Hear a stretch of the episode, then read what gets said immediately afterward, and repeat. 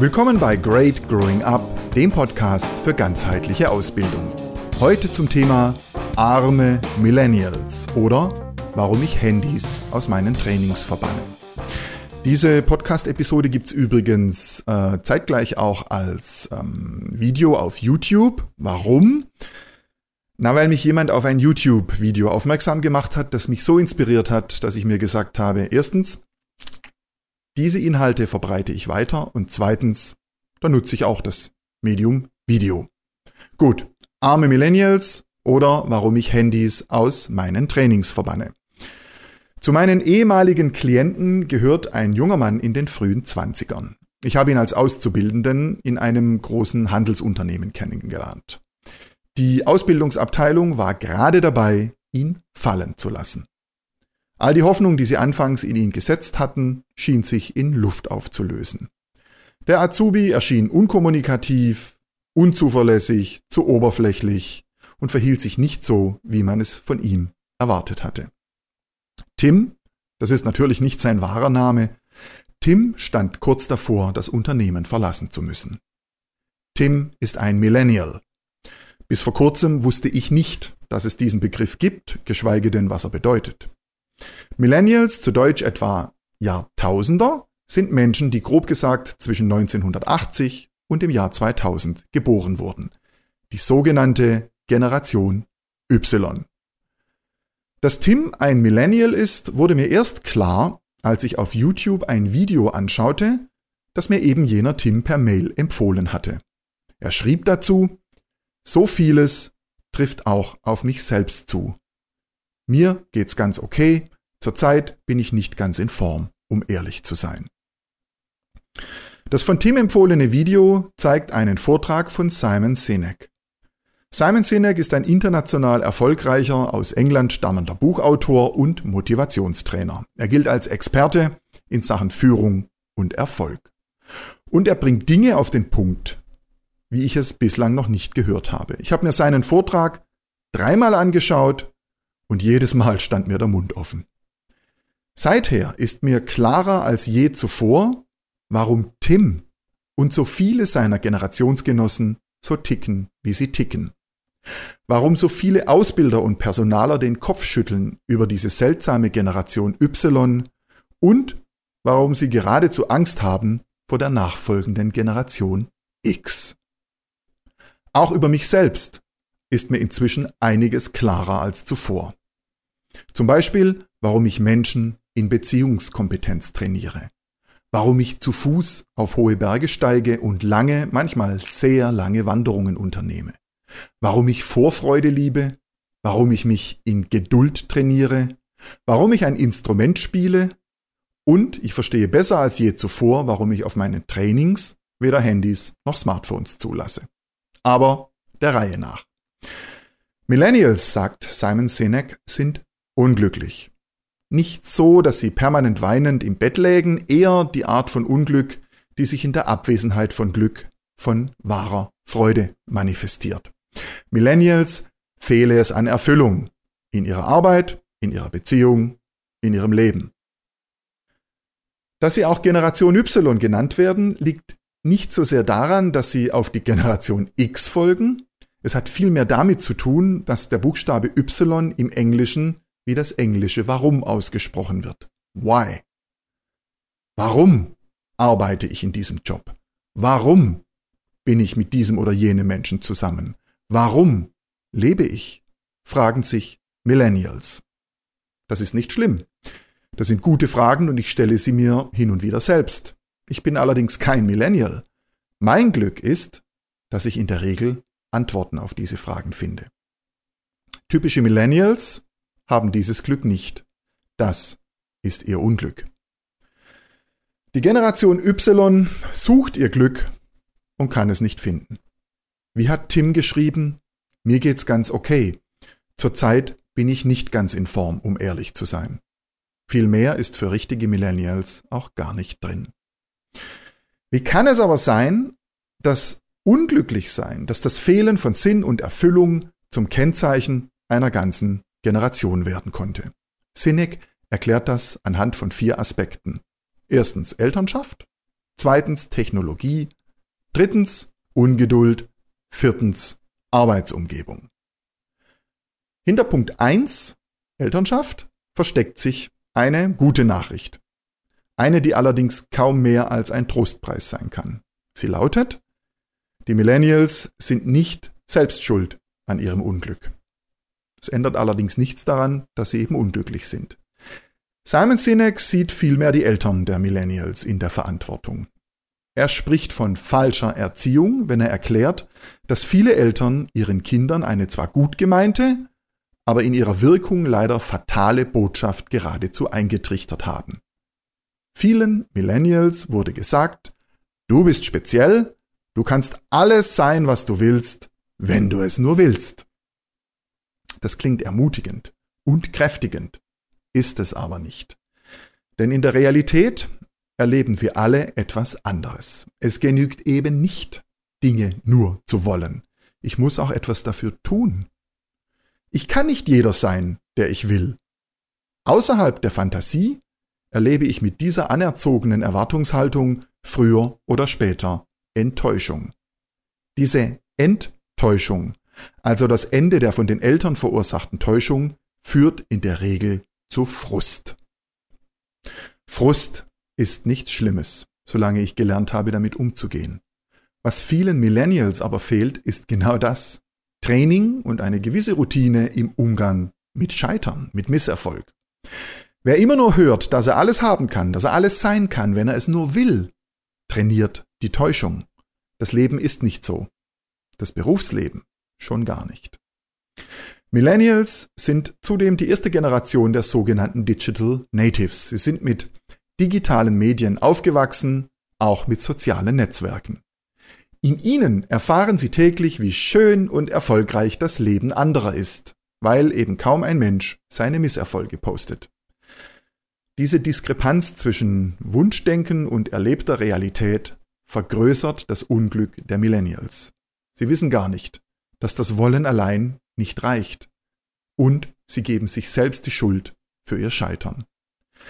In der Folge hat die Generation Y weniger Selbstantrieb als die Generationen davor. Und wer bemerkt das? Die Unternehmen. Punkt 2. Technologie. Millennials sind mit Handys aufgewachsen. Ich habe selbst ein Smartphone und ich liebe es. Manchmal liebe ich es zu sehr. Ich muss mich hin und wieder disziplinieren, damit ich nicht draufschaue, wenn ich auf etwas warten muss oder wenn gerade nichts zu tun ist. An der Bushaltestelle etwa oder mitten in der Nacht im Liegewagen des Nachtzugs. Eine der häufigsten Beschwerden, die ich von Ausbildern höre, ist, dass junge Menschen permanent auf ihr Smartphone starren. Warum tun sie das? Warum tue ich das? Das wirkt ja wie Suchtverhalten. Genau, sagt Simon Sinek. Das ist es. Suchtverhalten. Wie kommt der Mann darauf? Es liegt am Dopamin. Wenn wir auf unser Handy schauen und sehen, dass uns jemand geschrieben hat, dass jemand ein Like an unseren Post auf Facebook geheftet hat, dass wir erwähnt wurden, dann fühlen wir uns bemerkt, wahrgenommen, gesehen. Das macht Menschen glücklich. Ich kann mich dunkel daran erinnern, dass es dieses Glücksgefühl auch schon früher gab, etwa wenn mir jemand einen Brief geschrieben hatte. Allerdings kam der Briefträger bei uns nur einmal am Tag und nie wäre ich auf die Idee gekommen, stündlich meinen Briefkasten zu checken. Mit dem Smartphone ist das anders und das ist das Problem. Der gelegentliche Umgang mit digitalen Medien oder mit sozialen Netzwerken ist ungefähr so bedenklich wie das gelegentliche Glas Wein bzw. wie die gelegentliche Zigarette, also nicht allzu sehr.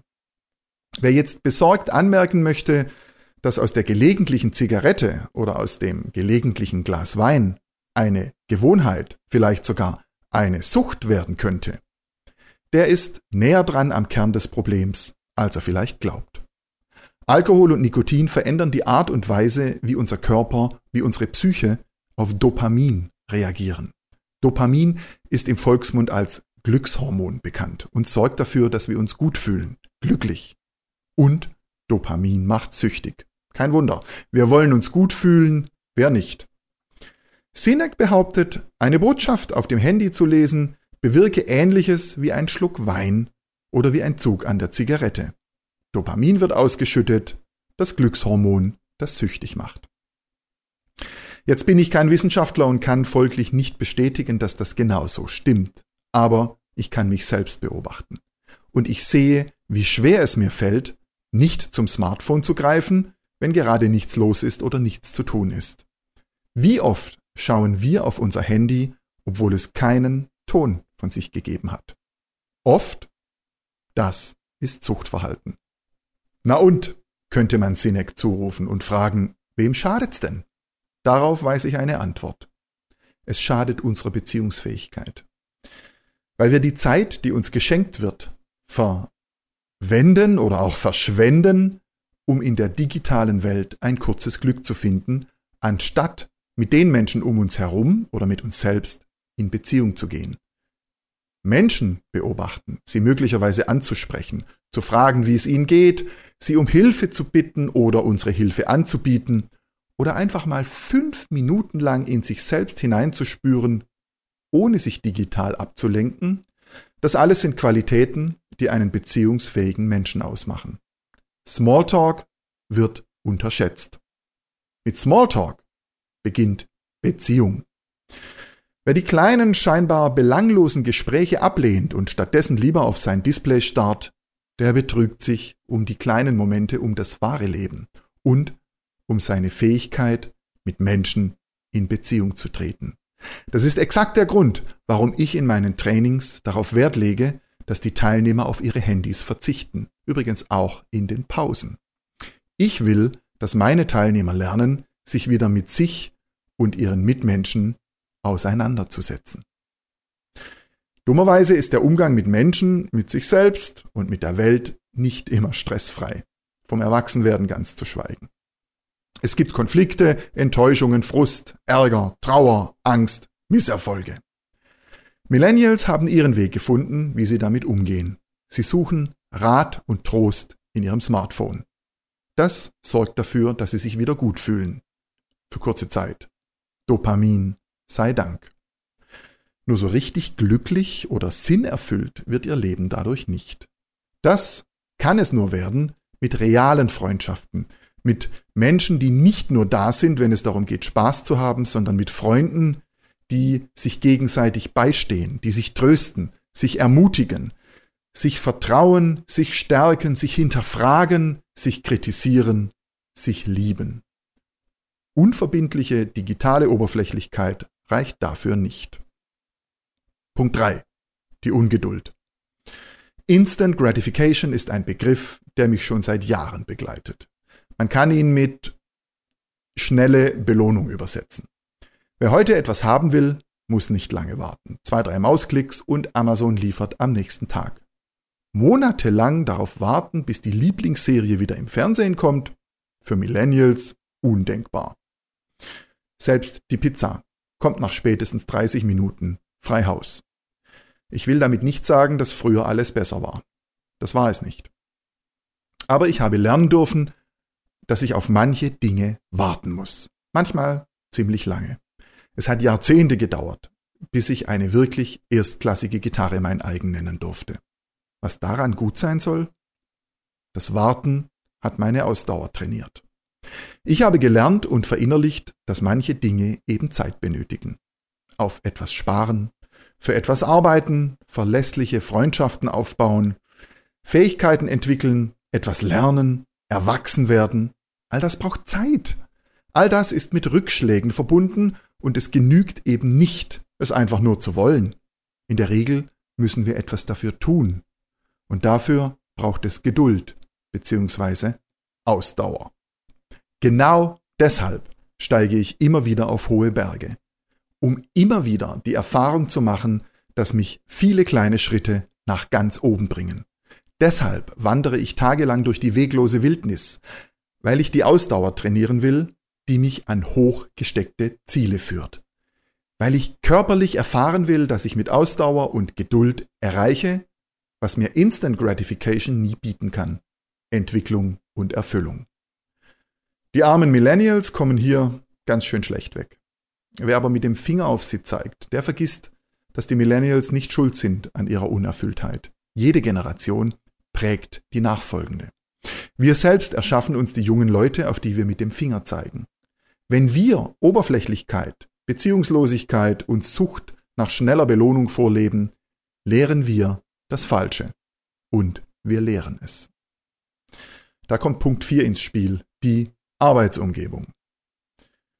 Für Unternehmen, die junge Menschen ausbilden, habe ich zwei Nachrichten. Zuerst die schlechte. Nur Sie können das ändern. Jetzt die gute. Nur Sie können das ändern. Da hilft alles Jammern und Schimpfen nichts. Junge Menschen landen irgendwann in Unternehmen und die müssen mit ihnen klarkommen.